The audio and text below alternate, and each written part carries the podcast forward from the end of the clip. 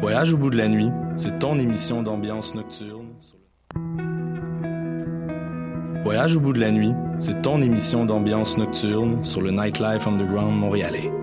Découvertes musicales, chroniques culturelles et idées de sortie pour divertir tes nuits urbaines. Voyage au bout de la nuit, c'est l'émission nocturne de choc.ca.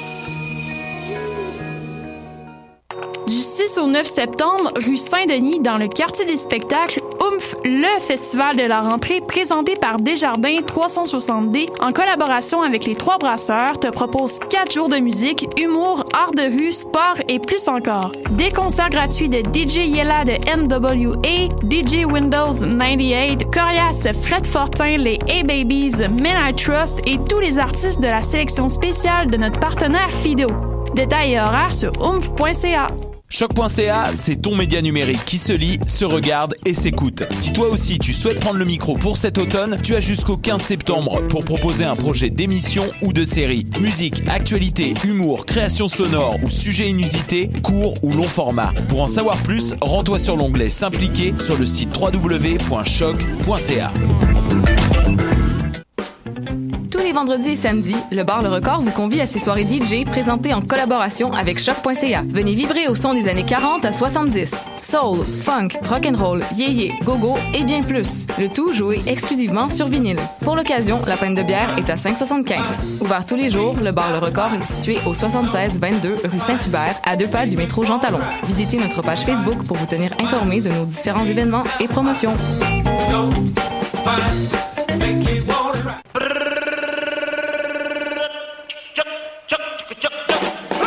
Le festival Meg revient du 31 août au 3 septembre à Montréal pour une 19e édition pleine de fêtes et de découvertes. La ville va vibrer au son de Guts, Cri, Robert Robert, Clément Bazin et bien d'autres. Le Meg, c'est ta playlist de demain devant toi aujourd'hui.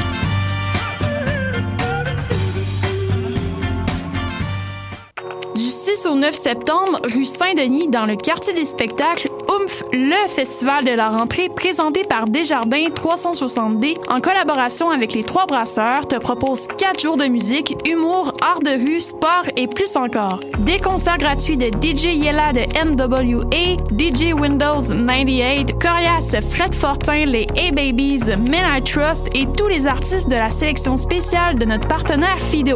Détails et horaires sur oomph.ca.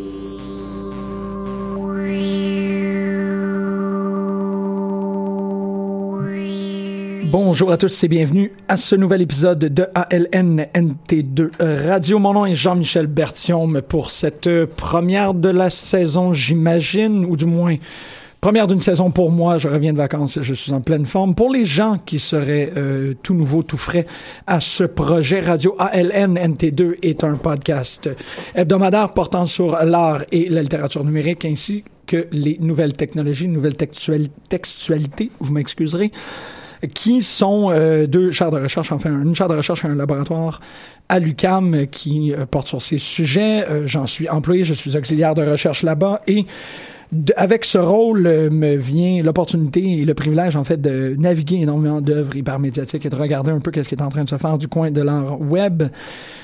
Et je me suis dit que la meilleure façon de, entre guillemets, mobiliser les connaissances, c'est d'en faire un podcast qui, à tous les semaines, vous livrera des œuvres ou des expositions ou des, euh, événements à thématiques euh, ou même des thématiques euh, très particulières reliées à l'art contemporain, à l'art du web. Je suis doctorant en sémiologie. Je ne suis pas historien de l'art, mais une fois de temps en temps, je suis accompagné soit de Lisa Tronca ou de Gina Cortopassi et parfois même de Sarah Grenier pour parler de ces œuvres et de parler de ces mouvements artistiques bien paradoxal, je dirais. Problématique, problématisée, problématisante.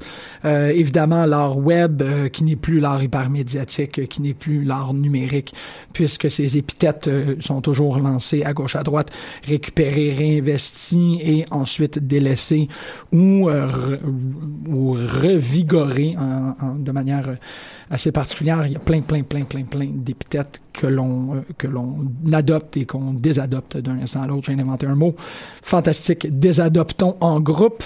Aujourd'hui, je me suis dit, vu la thématique euh, du retour au bureau. C'est un peu de quoi... Euh, c'est l'ambiance ukamienne actuelle. On a tous perdu nos vendredis de congé on retourne au travail. Je me suis dit qu'il n'y aurait rien de plus intéressant en, partenariat avec euh, un article que j'ai lu la semaine dernière de d'aborder les œuvres web qui parlent de la déshumanisation au travail.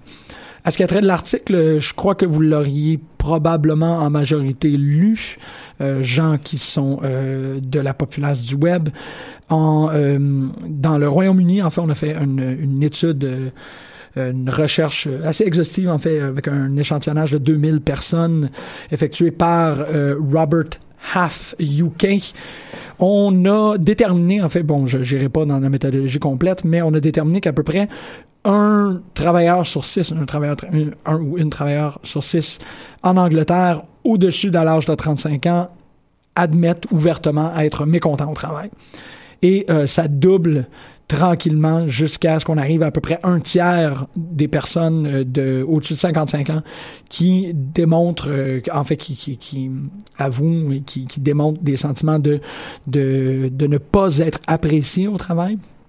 Et on se rend jusqu'à 16% des gens qui disent qu'ils n'ont pas du tout d'amis au travail. Bon, c'est pas du tout mon cas. Je suis très chanceux de travailler avec les gens extraordinaires du laboratoire NT2. Mais pour la majorité des gens, majorité quand même à ce point-ci, euh, c'est beaucoup, beaucoup, beaucoup, beaucoup, beaucoup de personnes. Euh, le travail est un lieu déshumanisant et très complexe. On, n'y retire quasiment aucun plaisir et on est très euh, apte et très libre à dire qu'on n'aime pas travailler. Bon, c'est un peu normal, mais l'émission ne sera pas marxiste de sitôt. Je veux juste parler d'œuvres qui récupèrent cette idée-là, qui récupèrent l'idée que l'on est misérable et que nous sommes euh, des moyens de production qui euh, travaillons jusqu'à notre mort et que nous en sommes pas très heureux. De règle générale, ces œuvres-là, les œuvres dont je vais parler aujourd'hui seront Mouth Sweet, I Get This Call Every Day as If You Were Doing Work et évidemment The Stanley Parable.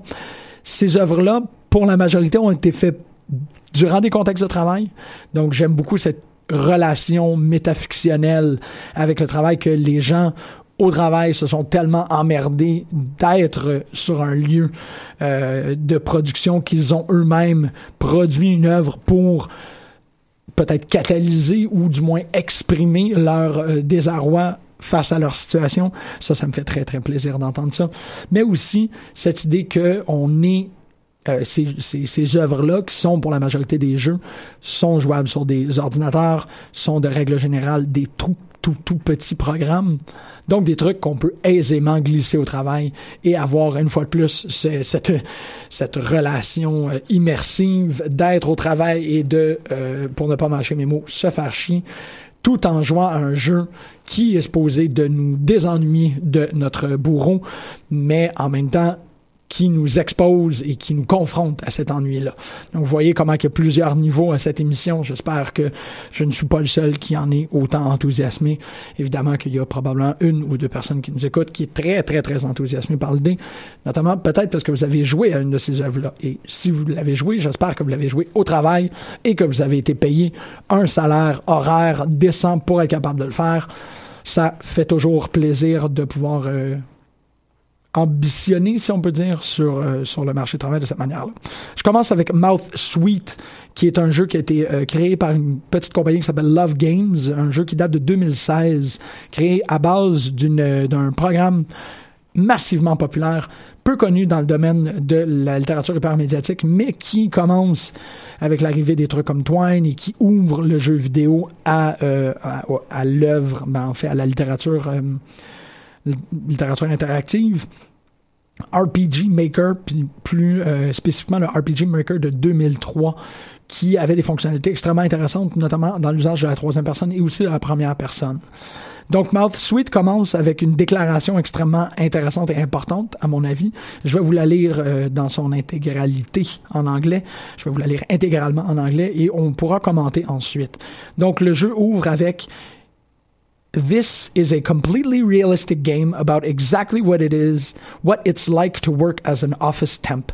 Absolutely everything is true and nothing is made up or embellished. Really. This is your first day working at CCNC Inc., the best office ever. Ici, best office ever sont tous en lettres majuscules. Donc, B-O-E. In everything, completing the weird tasks you're given that don't really seem to have much to do with each other, en parenthèse, and let's be honest here, aren't exactly uh, aren't exactly giving your bachelor's degree a run for its money, you must safely navigate the spooky office hallways. Donc, une fois de plus, ici, il y a quelque chose de très intéressant dans l'incipit du jeu. Et j'en parle souvent ici à l'émission de comment est-ce que les citations d'ouverture de, de jeux ou d'œuvres deviennent, évidemment, comme tout incipit, une euh, référence ou du moins une, euh, une indication d'un horizon de lecture. Fait que si, un des trucs que je trouve vraiment, vraiment intéressant, c'est qu'est-ce qu'il dit de completely realistic game, ou du moins qu'est-ce que Love Games affirme en disant que ce jeu est totalement réaliste c'est euh, en quelque sorte une forme d'exagération et même d'ironie, considérant que le jeu commence avec une embauche et ensuite on vous donne un revolver avec six balles dedans et on dit ce que vous devez faire, c'est une fois de temps en temps faire attention aux fantômes qui euh, errent dans les corridors. Mouth Suite est quelque chose d'extrêmement euh, spécifique et sensible. Ici, vous allez peut-être tiquer sur l'utilisation du mot sensible, mais je veux, je je veux et je compte absolument à utiliser ce terme-là, puisque Malsuite prend des aspects extrêmement euh, toxiques, tous les aspects extrêmement déshumanisants de la culture corporative et l'expose, non pas de manière euh, confrontative ou explicite, mais l'expose via le surréalisme. Donc, dans ce sentiment de, ou du moins en, étant cohérent avec leur affirmation de jeu totalement réaliste, les créateurs du jeu n'ont décidé non pas d'illustrer le, caractère passif-agressif et déshumanisant du jeu vidéo avec des, des situations passives-agressives et déshumanisantes, mais plutôt en euh, illustrant avec le surréalisme comment est-ce que ces choses-là peuvent se manifester dans notre existence. Donc, il y a des traits il y, a une, force de vérité dans l'utilisation des fantômes, des spectres, des ghouls, des monstres, des taches de sang et ainsi de suite. Il y a quelque chose dans le jeu qui est fascinant parce que bon, euh, je, dois quand même le dire, à ce qui a trait de l'esthétique et du visuel du jeu, on est dans un euh, RPG plateforme euh, quadrillé le plus standard que vous pouvez imaginer. Là, on retourne dans les premiers Final Fantasy. Là, on est un petit joueur euh, qui se promène sur un quadrillé, ainsi de suite, parfois dans des vues plongeantes, plongeantes et ainsi de suite, mais ça bouge pas tant que ça. Et lorsqu'il y a euh, activation de l'arme à feu, on tombe en première personne. Donc l'arme, elle est euh, comme si on la tenait dans nos mains et ainsi de suite. Vous pouvez un peu vous figurer qu'est-ce que je veux dire par supplombant et et première personne. Le truc, c'est que le plus que le, le, protagoniste, le plus que l'employé est poussé dans le péril psychologique, ben, il est poussé à un péril psychologique ou engoncé dans son péril psychologique ou de plus en plus qu'il est déshumanisé ou amené à se non pas se questionner, mais euh, s'abîmer, en fait se faire violence, le plus que le bureau prend la forme, ou du moins est teinté de ces violences. Et ça, une fois de plus, par l'usage de la métaphore, c'est extrêmement intéressant dans le jeu, c'est que le plus que l'on se sent abusé par le lieu de travail, le plus que le lieu de travail est lui-même abusé. Donc, un, un, une fois de plus, une, un, une balle qui est renvoyée entre l'occupant de l'environnement et l'environnement lui-même. Le plus que l'on se sent, bon, sans vouloir glisser dans le, dans le, biographique, on a tous un peu vécu cet emploi-là qui nous faisait sentir euh, comme, euh, comme des, des, excréments frais. Et on sentait notre corps, en fait, pour ma part, je, ne me sentais pas en forme, je n'avais pas du tout d'énergie, je n'avais pas du tout de, de joie de vivre, je n'étais pas heureux d'être là. Et de perdre la joie d'être au travail teintait toutes les euh, sphères de mon existence, mais teintait d'abord et avant tout le travail. Le lieu de ce travail, le bureau en question, était un lieu de révolution pour moi. Ça fonctionne très bien dans, euh, dans euh, Mouth Suite. On se retrouve à avoir ce sentiment-là de le plus que je me sens mal, le plus que l'endroit est mal. Fait que Mouth Sweet, c'est définitivement bon. On est un peu on, a pris un peu de distance, un peu de liberté face au, à la littérature ici, mais on est définitivement dans une pièce d'art. On est dans une pièce d'art web euh, qui est à proprement parler, assez cliché, assez stéréotypé. Euh, je crois que en, vous décrivant ça, vous avez une image de quelque chose qui est bien connu. On, en est très familier. On sait un peu c'est quoi ces jeux-là qui essaient de nous montrer qu'on qu'on est tous euh, un engrenage dans un plus grand système, puis que c'est terrible, et ainsi de suite. Mais Mouth, euh, Sweet atteint un niveau de subtilité et de, de, démonstration de la futilité du travail qui est à mon avis, euh, qui, en fait, à mon avis, un peu un poème. Je, voulais frôler la poésie ici. On s'éloigne de la littérature, mais on arrive à, être capable de de frôler l'indicible ici. Pas un indicible catastrophique ou, humanitaire, mais un, un ben en fait, pas le catastrophique euh, exclamatif, pas le catastrophique qui atteint tout le monde et qui, est explosif, mais un catastrophique qui est beaucoup plus ténu, beaucoup plus silencieux et, qui est beaucoup plus, à mon avis, pernicieux. La catastrophe de notre existence de, vie de bureau. Fait que Mouth Sweet, euh, si vous ne l'avez pas euh, deviné encore, je vous le recommande chaudement. Ce qui est très intéressant avec Mouthsweet aussi, c'est que lorsque interaction avec les euh, avec les autres employés, on voit des, on, se fait livrer des phrases absolument horribles et dégueulasses. On se rend compte que tous ces gens-là sont extrêmement heureux dans leur pâturage, ou du moins abîmés et brûlés à un point qu'ils l'acceptent, puisqu'ils n'ont plus la combativité pour être capables de euh, de de se battre contre ce climat-là. Et ça va de même pour la, la deuxième œuvre que je voulais discuter, I Get This Call Every Day qui est un petit jeu point and click qui a été fait par un, Torontois du nom de David S. Gallant, sorti en 2012, fin 2012. C'est euh, essentiellement un simulateur de euh, réception d'appels. En fait, il était, il travaillait dans un dans un, un call service, là, je sais pas exactement comment dire en français ce point-ci, mais dans une, euh, il était réceptionniste téléphonique pour des lignes d'information et il a tellement euh, été abusé parce que bon, il semblerait que de réputation euh, d'être quelqu'un qui travaille au téléphone, c'est une des pires choses au monde de réputation. Là. Je, je, pourrais pas en parler, mais on pourrait peut-être recevoir des gens en entrevue pour qu'ils puissent nous parler d'à quel point est-ce qu'ils ont haï leur job euh, de, de, de, de, dans des centres d'appel. Mais euh, David S. a fait ce jeu-là pour nous démontrer que la ligne est très compliquée. La ligne à naviguer lorsqu'on travaille dans des centres de téléphonie sont, sont très, très, très complexes, puisqu'on se fait énormément abuser et que la première personne qui n'a pas abusé une personne qui a appelé euh, à un moment inopportun lance la première roche. Mais le, la, personne qui doit faire l'appel doit recevoir et accepter ce type d'abus. Euh, et ceci pour des longues périodes durant une journée. Donc, tu dois être capable d'un zen euh, surhumain, en fait, impossible, à mon avis, pour, euh, ben, en ce qui m'attrait, pour ne pas choquer et ne pas provoquer la, la, personne. Ce qui est très drôle, du moins moi quand je pense et quand je, naviguais à Get This Call Every Day, c'est cette petite cette petite annonce lorsqu'on appelle euh, un service et qui nous dit cet appel peut être enregistré pour des raisons de, de confidentialité ou pour des raisons de, d'évaluation de, dossier ou whatever.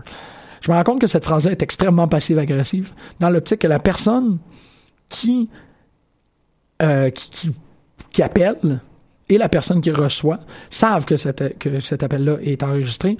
Donc, la personne, l'employé, ça va être plus simple, disons le client et l'employé, l'employé est au courant qu'il ne peut pas répliquer. Donc, on est dans un black box experiment euh, quotidienne là ici. C'est des gens qui veulent, qui appellent pour une plainte et qui savent que la personne qui reçoit la plainte ne peut pas contredire, ne peut pas s'enflammer, ne peut pas se fâcher et on ne peut pas irriter le client. On ne doit absolument rien faire et on ne doit pas non plus révéler des trucs du travail.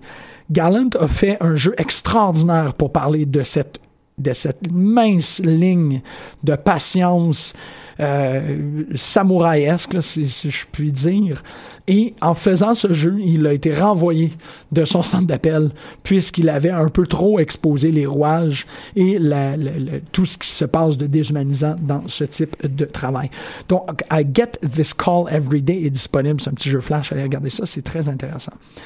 Un peu plus du côté artistique, on sait que l'émission a souvent traité de Pippin Bar, qui a fait euh, Let's Play Ancient Myth, euh, Let's Play Ancient Greek Torture, et, plein, plein, plein, plein, plein, plein, plein d'autres jeux. Pippin Bar récemment a fait un jeu qui s'appelle As If You Were Doing Work.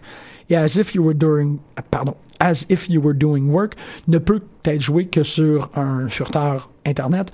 Donc, c'est un jeu que l'on ne peut pas traîner sur nous, que l'on doit travailler, que l'on doit jouer à la maison ou au travail.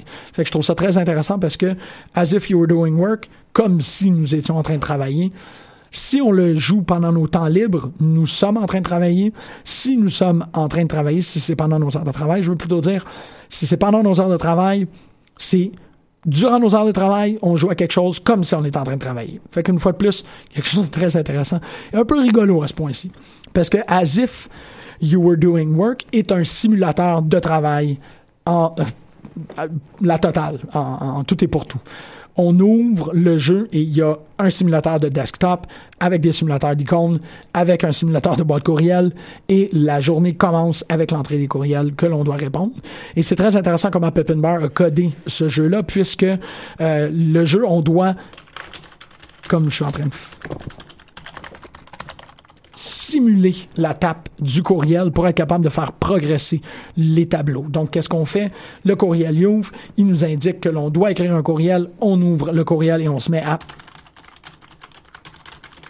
taper pas mal n'importe quoi, puisque le courriel lui-même qui est écrit est précodé par Pepin Bar. Et pour être, une fois de plus, ironique sur le, sur le, sur la situation, mais ironique en plus de tout, le courriel est un courriel qui est une démonstration, ou du moins un cri du cœur sur la déshumanisation du travail.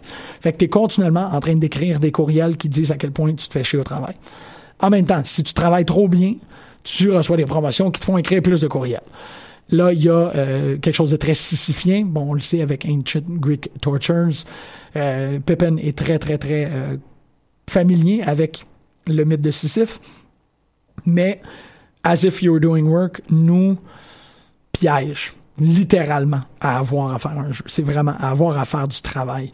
L'on doit travailler pour être capable d'effectuer le jeu. Et ici, il y a un brouillement des pistes qui est euh, qui, qui, est malaisant et qui crée des malaises et qui est troublant dans le, le la pire expression du terme, puisque on est forcé de jouer pour travailler et le jeu c'est de travailler donc on est pris dans cette boucle là.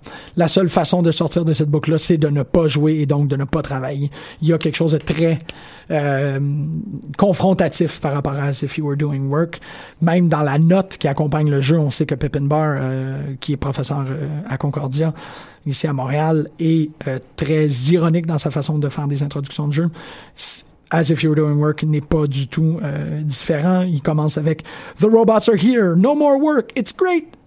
Is it great? Wait. You feel apathetic and unproductive. You miss clicking buttons. You miss waiting for progress bars. You miss checkboxes. You miss work. But it's going to be okay. Use this handy application as if you were doing work. Et là, il y a un autre niveau de lecture qui se rajoute, c'est qu'on serait une fois l'autonomie du monde reléguée aux mains euh, de, de, machines, on se tannerait de ne pas travailler et on voudrait travailler. Donc, Pippin Barnes a créé un simulateur de travail pour qu'on se sente bien de retourner dans ce monde déshumanisant. Là. ça, c'est euh, noir, humour noir de chez Humour Noir, c'est épouvantable.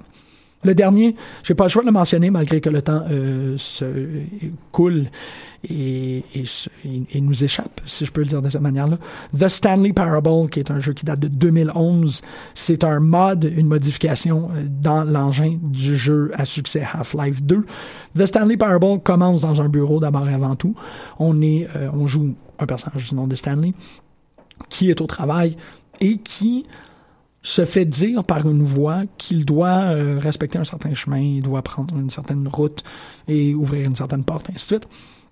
Le jeu utilise un narrateur à troisième personne pour nous montrer que on est un peu pris dans nos réflexes et qu'on doit continuellement euh, obéir aux ordres de notre employeur, de notre employé. C'est essentiellement ça.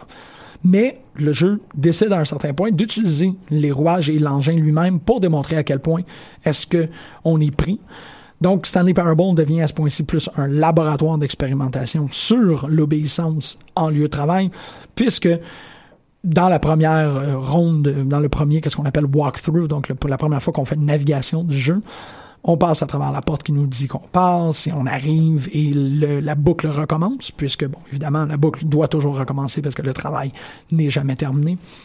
Mais à la deuxième navigation, il y a un doute qui commence à apparaître où on dit Bon, t'as pris la porte que je t'ai demandé de prendre, félicitations, t'es un bon singe, t'as réussi à faire ce que je t'ai demandé, mais tu essaye de prendre l'autre porte. Puis là, tu vas voir l'autre porte, qu'elle soit bleue, qu'elle soit rouge, peu importe, mais la porte n'est pas activable. Donc, l'illusion de choix est très, très, très pressiante ici. On se rend compte que oui, on, a respecté un peu les règles, mais on les a respectées parce qu'on n'a pas le choix de les respecter parce que le jeu, il est fait de cette manière-là. Et de plus en plus que l'on se rend compte que seules les choses qu'on nous a autorisé de faire peuvent être faites dans le jeu, le plus que la troisième personne, cette vague, cette confiance-là, cette, pardonnez-moi pas, cette confiance, cette conscience, se met à se déconstruire et nous faire comprendre que, oui, effectivement, on est entièrement pris. Un jeu vidéo, c'est d'abord et avant tout une simulation, puisqu'on n'a pas sandbox ou pas, on n'a pas une liberté complète lorsqu'on est en train de naviguer dans un jeu vidéo. C'est les programmeurs qui ont décidé qu'est-ce que tu peux et tu ne peux pas faire. Et c'est de même avec le travail. C'est là où toute la, métaphore se file et, s'enfuit à la fin. Bon, il faut falloir bien qu'elle quitte un de ces jours. Autant que l'on peut se sentir en confiance, autant qu'on peut se sentir en épanouissement, autant qu'on peut se sentir en croissance personnelle, le travail ne fait que nous permettre de faire ce que l'on, ce que les employés, les employeurs veulent nous permettre de faire. Et ces trois œuvres-là nous le démontrent plus que n'importe quoi d'autre. Ces trois œuvres qui, à mon avis, méritent l'estampe d'œuvre artistique, malgré que on a encore quelques problématiques à dire que des jeux vidéo sont de l'art. En ce qui a trait de, pour ma part, il n'y a pas du tout de débat ici, avec des trucs comme Mouth Sweet, je vous répète les titres pour que vous puissiez aller jouer à ça cette semaine et nous revenir la semaine prochaine. Mouth Sweet de Love Games 2016, I Get This Call Every Day, David S. Gallant 2012, As If You Were Doing Work, Pippin Bar 2017 et Stanley Parable, David Redden 2011. Allez jouer à ces jeux, allez vivre cette cet écrasement de votre âme et revenez-nous la semaine prochaine pour plus de ALN NT2 études. Bonne lecture tout le monde.